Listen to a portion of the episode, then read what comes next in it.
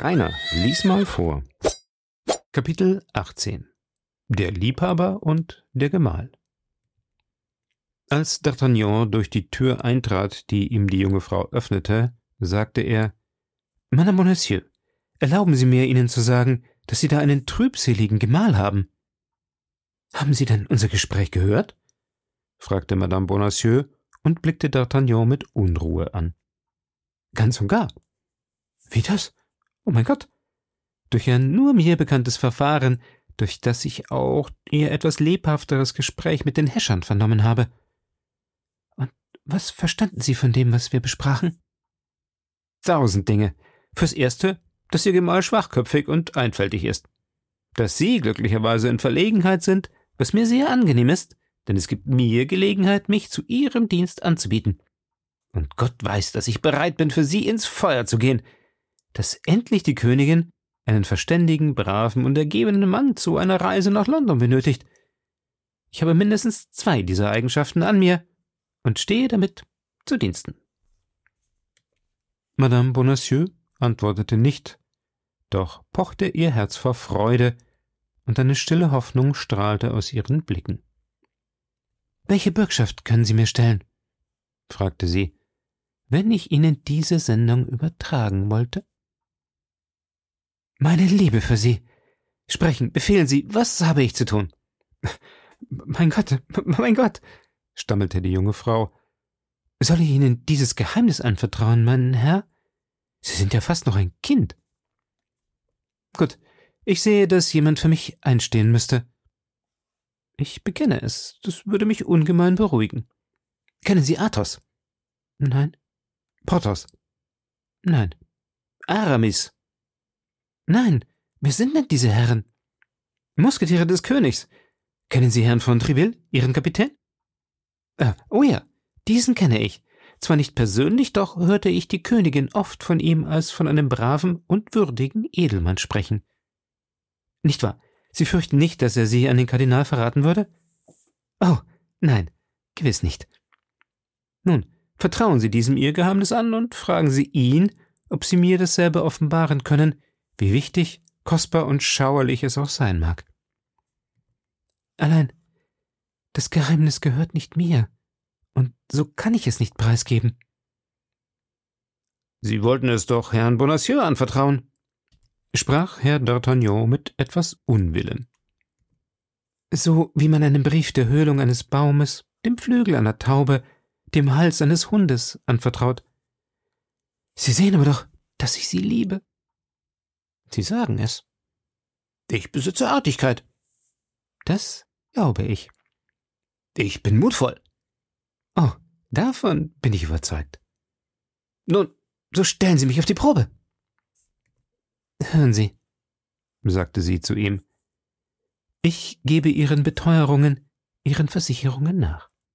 Allein, ich schwöre Ihnen vor Gott, der uns hört, dass ich mich töte und Sie meines Todes anklage, wenn Sie Verrat gegen mich üben.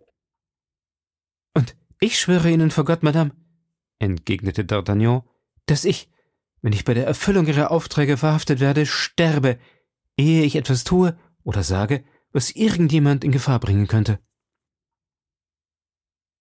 Nun vertraute ihm die junge Frau das schauerliche Geheimnis, von dem ihm bereits der Zufall einen Teil enthüllt hatte. Das war ihre wechselseitige Liebeserklärung. D'Artagnan strahlte vor Freude und Stolz.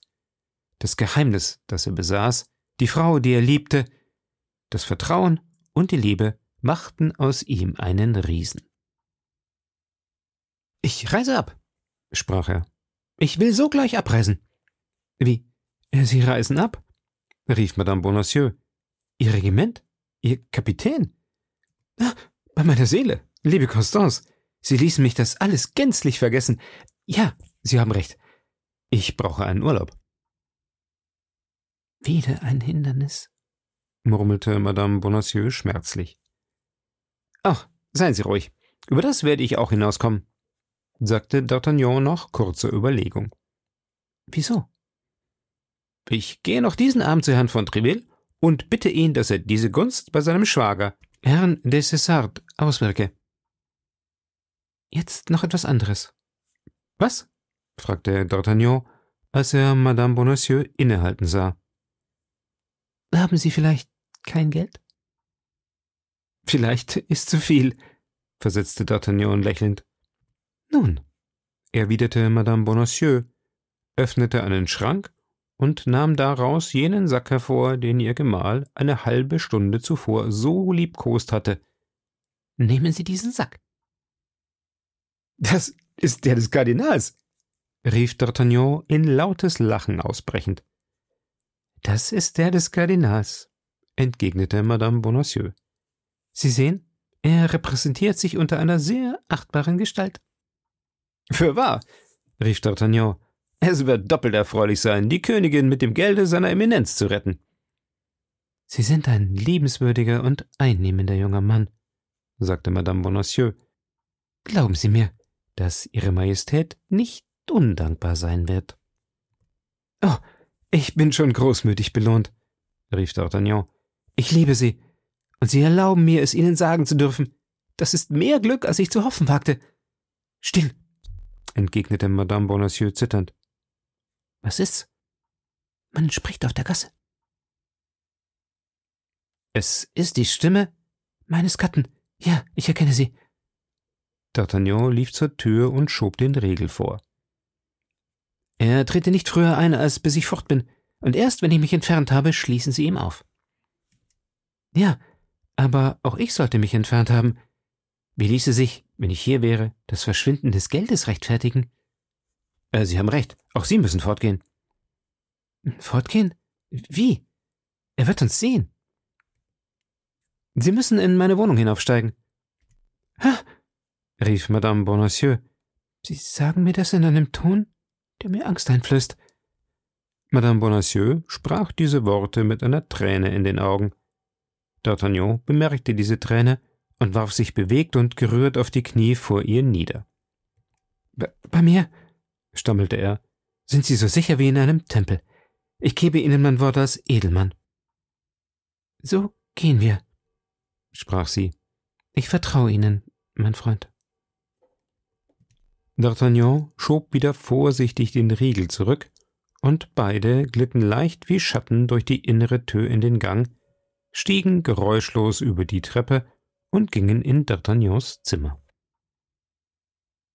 Als sie sich nun beide hier befanden, verrammelte der junge Mann zur größten Sicherheit die Tür. Dann traten sie beide zum Fenster und sahen durch eine Ritze des Balkens Herrn Bonacieux, der sich mit einem Mann im Mantel unterredete. Bei dem Anblick des Mannes im Mantel sprang D'Artagnan auf, entblößte halb seinen Degen und stürzte zur Tür. Es war der Mann von Mong. Was wollen Sie tun? rief Madame Bonacieux. Sie bereiten unser Verderben. Aber ich habe geschworen, diesen Menschen zu töten, rief D'Artagnan. Ihr Leben ist in diesem Moment angelobt und gehört nicht Ihnen. Im Namen der Königin verbiete ich Ihnen, sich in irgendeine Gefahr als in die der Reise zu begeben. Sie befehlen mir in Ihrem eigenen Namen nichts? In meinem Namen? versetzte Madame Bonacieux mit lebhafter Rührung. In meinem Namen bitte ich Sie. Doch horchen wir. Mich dünkt, dass Sie von mir reden. D'Artagnan näherte sich wieder dem Fenster und horchte. Herr Bonacieux machte die Tür wieder auf, und als er die Wohnung leer fand, kehrte er zu dem Mann im Mantel zurück, den er einen Augenblick allein gelassen hatte. Sie äh, ist fort, sprach er. Sie wird nach dem Louvre zurückgekehrt sein. Seid ihr versichert, entgegnete der Fremde, dass sie es nicht ahnt, in welcher Absicht ihr euch entfernt habt? Gewiss, versetzte Bonacieux mit Bestimmtheit. Sie ist eine allzu oberflächliche Frau. Ist der Gardekadett zu Hause? Ich glaube nicht. Wie Sie sehen, ist sein Fensterbalken geschlossen und man sieht kein Licht durch die Spalten flimmern. Hm, Gleichviel. Man sollte sich überzeugen. Wie das? Man pocht an seine Tür? Ich will seine Bedienten fragen. Geht. Bonacieux kehrte in sein Haus zurück, trat durch dieselbe Tür, durch welche die zwei Flüchtlinge gegangen waren, stieg zu D'Artagnan hinauf und pochte an die Tür. Niemand antwortete. Porthos hatte für diesen Abend Planchet ausgeborgt, um eine größere Figur zu spielen. D'Artagnan hütete sich, ein Lebenszeichen von sich zu geben. In dem Moment, wo die Finger des Bonacieux anklopften, fühlten die zwei jungen Leute ihre Herzen heftig schlagen. Es ist niemand hier, murmelte Bonacieux. Gleichwie, treten wir immerhin bei euch ein, wir sind doch sicherer als auf einer Türschwelle. Oh mein Gott, seufzte Madame Bonacieux, jetzt werden wir nichts mehr hören. Im Gegenteil, sagte D'Artagnan, wir werden umso besser hören. D'Artagnan hob die drei oder vier Dielen auf, die sein Zimmer zu einem zweiten Dionysosohr machten, breitete einen Teppich auf den Boden, kniete nieder und gab Madame Bonacieux einen Wink, sich gegen die Öffnung zu neigen, wie er es tat. Seid ihr versichert, dass niemand hier ist? fragte der Unbekannte. Ich bürge dafür, versetzte Bonacieux. Und ihr denkt, dass eure Gemahlin nach dem Louvre zurückgekehrt ist. Ohne dass sie mit jemand anderem als mit euch sprach? Ich bin davon überzeugt. Das ist ein wichtiger Punkt, versteht ihr wohl? Ist also die Nachricht, die ich Ihnen brachte, von Bedeutung? Von sehr großer, mein lieber Bonacieux, ich verhehle es euch nicht. So wird der Kardinal mit mir zufrieden sein? Ich zweifle daran nicht. Der große Kardinal. Seid ihr sicher, dass eure Gemahlin, als sie mit euch sprach, keinen Eigennamen genannt hat? Ich glaube nicht. Sie hat weder Frau von Chevreuse, noch Herrn von Buckingham, noch Frau von Bernay genannt? Nein, sie sagte mir bloß, dass sie mich nach London schicken wolle, um dem Interesse einer hochgestellten Person zu dienen. Der Verräter, flüsterte Madame Bonacieux. Still, versetzte D'Artagnan und fasste sie bei der Hand, die sie ihm ließ, ohne daran zu denken. Gleichwie, fuhr der Mann im Mantel fort, ihr seid ein Schwachkopf, dass ihr nicht getan habt, als ob ihr den Auftrag übernehmen wolltet. Ich besäße jetzt den Brief, der bedrohte Staat wäre gerettet und ihr? Und ich? Nun, der Kardinal würde euch ein Adelsdiplom geben. Hat er das gesagt? Ja, er wollte euch diese Überraschung bereiten. Ach, seien Sie ruhig, versetzte Bonacieux. Meine Frau hält mich hoch in Ehren. Noch ist es Zeit. Der Alberne, flüsterte Madame Bonacieux. Still, sagte D'Artagnan, indem er ihr die Hand noch wärmer drückte. Wie, es ist noch Zeit? fragte der Mann im Mantel. Ich kehre nach dem Louvre zurück, erkundige mich nach Madame Bonacieux und sage, dass ich mir die Sache überlegte. Ich erneuere das Geschäft, nehme den Brief in Empfang und laufe zum Kardinal. Nun, so beeilt euch. Ich möchte bald das Resultat eures Ganges in Erfahrung bringen. Der Unbekannte ging fort. Der Abscheuliche! Rief Madame Bonacieux und bezeichnete mit diesem Prädikat abermals ihren Gemahl. Still! rief D'Artagnan und drückte noch immer wärmer ihre Hand. Ein entsetzliches Geheul unterbrach jetzt die Betrachtungen D'Artagnans und der Madame Bonacieux. Es war ihr Gemahl, der das Verschwinden seines Sackes gewahr wurde und über den Dieb fluchte. Oh mein Gott, rief Madame Bonacieux, er wird das ganze Quartier in Aufregung setzen.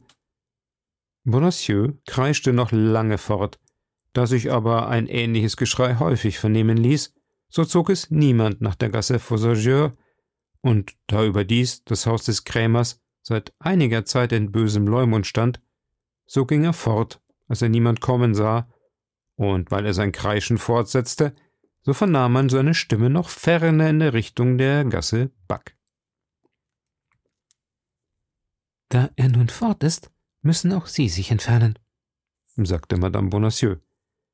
Mut und besonders Klugheit. Bedenken Sie, dass Sie sich der Königin widmen.